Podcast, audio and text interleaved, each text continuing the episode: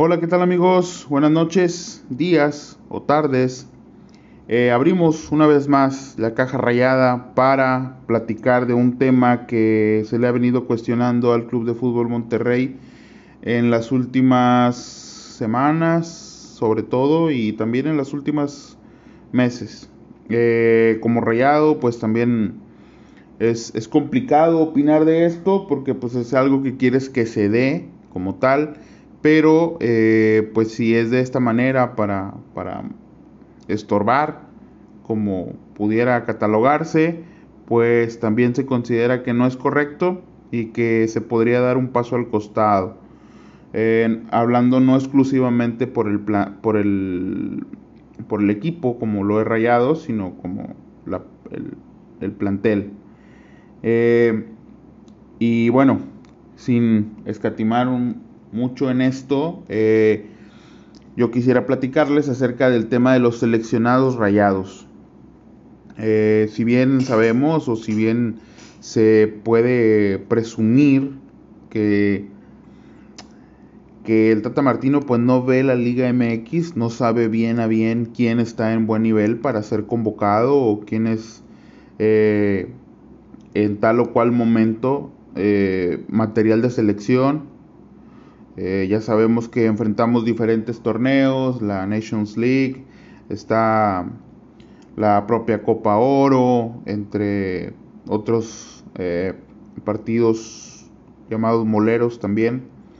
Este, y todo esto debe ser considerado como un, grado de importancia y a su vez un grado de experimentación en la selección nacional, eh, hablando exclusivamente de jugadores, eh, poder jugar ahí con las cartas y, y, elegir de repente el talento que esté emergiendo y no siempre convocar a los que tal vez traigan algún nivel cuestionable con sus clubes y y es que no me, no me quiero meter en temas de otros jugadores. A nosotros nos interesan los jugadores del Club de Fútbol Monterrey.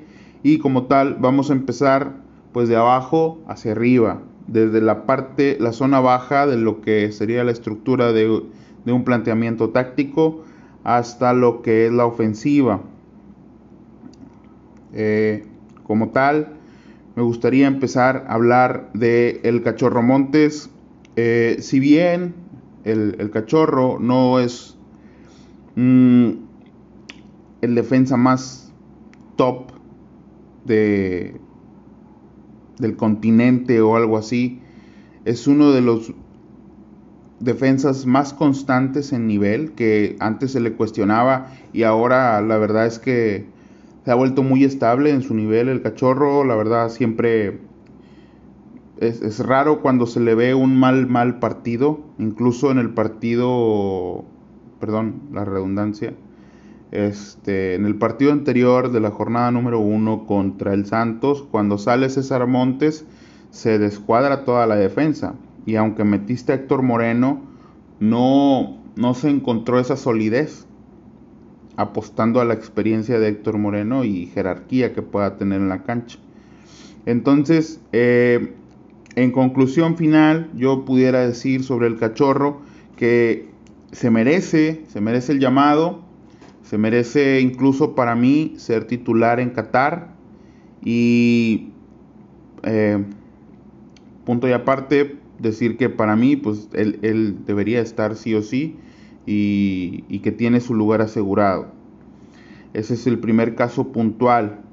El segundo es un jugador que llegó un poco de sorpresa y a, y a cubrir tal vez la salida de, de Nico o, como proyecto de, mexicano con experiencia mercadológico.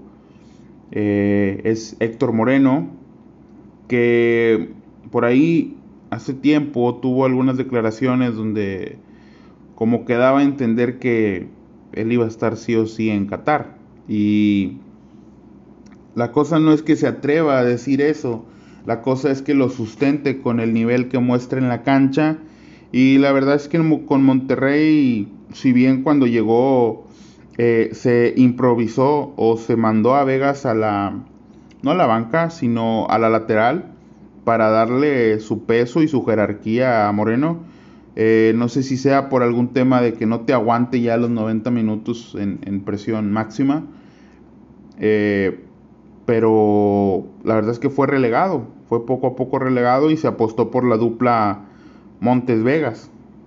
Entonces, ahorita Moreno es un jugador de recambio en, el Club de Fútbol Monterrey. Eh, te sirve por ahí para sustituirlo en algún momento del partido, como ya lo intentó hacer el profe Bucetich, cerrar un partido este, y, buscar darle esa seguridad al club. Eh, creo que a partir de que él pierde su lugar y es totalmente relegado a la banca, eh, baja mucho su nivel, no, no te da esa seguridad que debería de darte un proyecto como lo, lo es Héctor Moreno, dejando de lado si se pagó eh, cuota de transferencia o no. Entonces, para mí Héctor Moreno, no sé, puede estar en duda para ir a Qatar, eh, coincidiendo en que hay buen talento en México para poder hacerle frente a esta Copa del Mundo sin necesidad de llevar a, cargando a alguien, ¿me explico? Aunque sea, sea un jugador de, de recambio, no lo considero titular en, en, el, en algún este, universo que se lo pueda ocurrir al Tata. No debería y no lo considero titular a Héctor Moreno. Entonces, como, nota final, pues pues yo diría que a pesar de la, del comentario y tal vez la actitud y el nombre y todo, puede que no vaya. Puede que no vaya y no estaría mal, viendo las convocatorias del Tata Martino que, son, em, que hacen levantar una que otra ceja. Eh, la verdad es que creo que nadie cuestionaría si en determinado momento deja de, deja de convocar a Héctor Moreno. El siguiente caso, terminamos por aquí con los defensas centrales como tal y veremos el caso de Jesús Gallardo. Jesús Gallardo, no hay mucho que hablar de él, la verdad es que es un jugador que se perdió totalmente, es un jugador que le vino como una especie de medio volante por izquierda, y se le puso como lateral izquierdo, como extremo izquierdo y se perdió. Se perdió el, su fútbol está totalmente irreconocible a lo que fue, a lo que lo llevó a selección y a llamar la atención en la pasada Copa del Mundo. Entonces, para mí, sinceramente, Gallardo por lo que da al club y por lo que da en selección, más que nada los osos que dan selección y lo que hace en el club, no debería estar más, más convocado con la selección. Cerrando ese caso, podemos pasar a Eric Aguirre, proveniente del Pachuca, que era un constante en la selección, incluso lo llevan a los Juegos Olímpicos y en un pique extraordinario de 40 metros con un robo de balón efectivo eh, se lesiona, se lesiona y no puede continuar más con el torneo. Además que para Rayados también se convierte en una baja por algunos meses. A partir de ahí el, el joven vuelve y se integra buscando su posición natural como lo es la lateral derecha. Pero viendo que en Monterrey hay problemas en la lateral izquierda, lo empezamos a poner de aquel lado. Y deja de proyectar tanto al ataque o tan bien como lo hacía en el lateral derecho. Eh, no menospreciando su trabajo defensivo, la verdad es que es un buen jugador. Fue un gran fichaje del Monterrey en ese momento cuando lo, lo trajeron. Y en alguno que otro momento lo hemos visto como un doble escudo, como, como un medio centro. este, y la verdad es que lo ha hecho bastante bien, bastante bien. Para mí me convence. Bajaron sus convocatorias a partir de la lesión fue porque estuvo fuera unos meses y se tardó y, es complejo volver a tener minutos dentro del club. pero sin duda para mí a, mayor merecer de otros, creo que debería estar más constantemente en las convocatorias del Tata. Eh, no, no está de más, no haría, no estorba un jugador como tal como Eric Aguirre que te pueda cubrir la media y las laterales. Otro caso en el medio campo es, bueno, es Luis Romo. Luis Romo, la mayor, el mayor piquete de ojos que nos han hecho en los últimos años. Eh, la verdad es que Luis Romo poco se puede decir porque tiene poco tiempo en el club, pero no, no ha dejado ver gran cosa.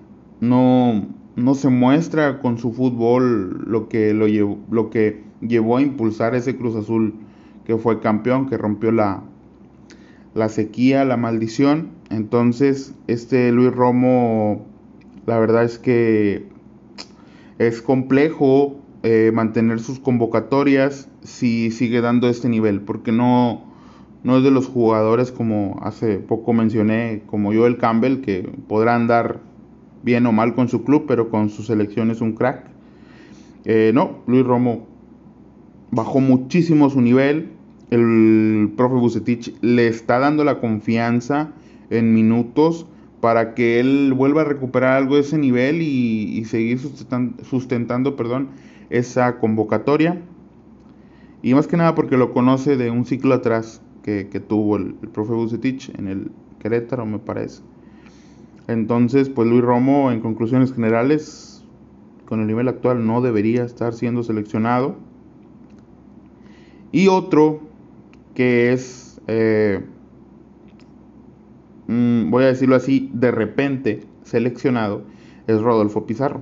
Rodolfo Pizarro eh, pintaba como una gran promesa y se le fue la cabeza por tratar de irse a Europa Mm, hasta salió con problemas del club en una primera instancia.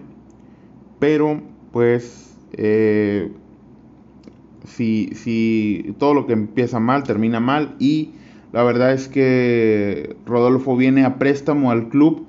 Parece ser que el club ya decidió que no se va a quedar con él, que no va a ser efectiva la opción de compra y que el jugador estaría regresando, no, no sé si en seis meses o en un año, al, al, Miami.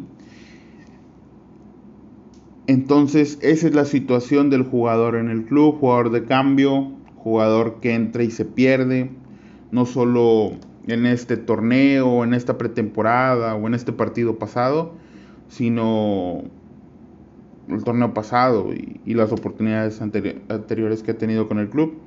Muy intermitente y venía con mucha falta de nivel, la verdad. Entonces Rodolfo Pizarro es otro que tiene ahí su convocatoria con altos cuestionamientos, que para mí considero en conclusión que no debería estar siendo más considerado en, la plantilla de la selección y menos para el Mundial.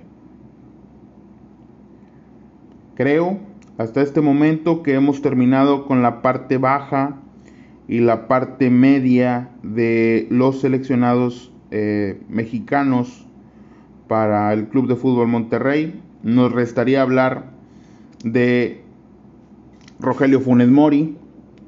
Rogelio Funes Mori que los partidos que ha disputado con la selección han sido de medianos a destellos a malos. Entonces también también cabe mencionar que, el mellizo se ha enfrentado a muchas críticas.